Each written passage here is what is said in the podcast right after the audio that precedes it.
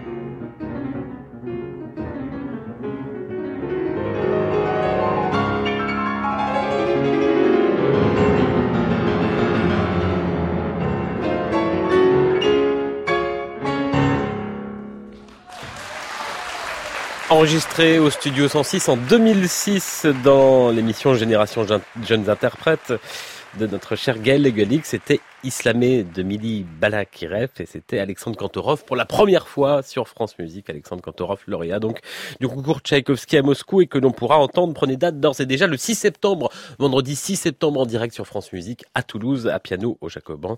Il sera également le 26 juillet au Festival de la Roque d'Anteron. À réécouter sur francemusique.fr.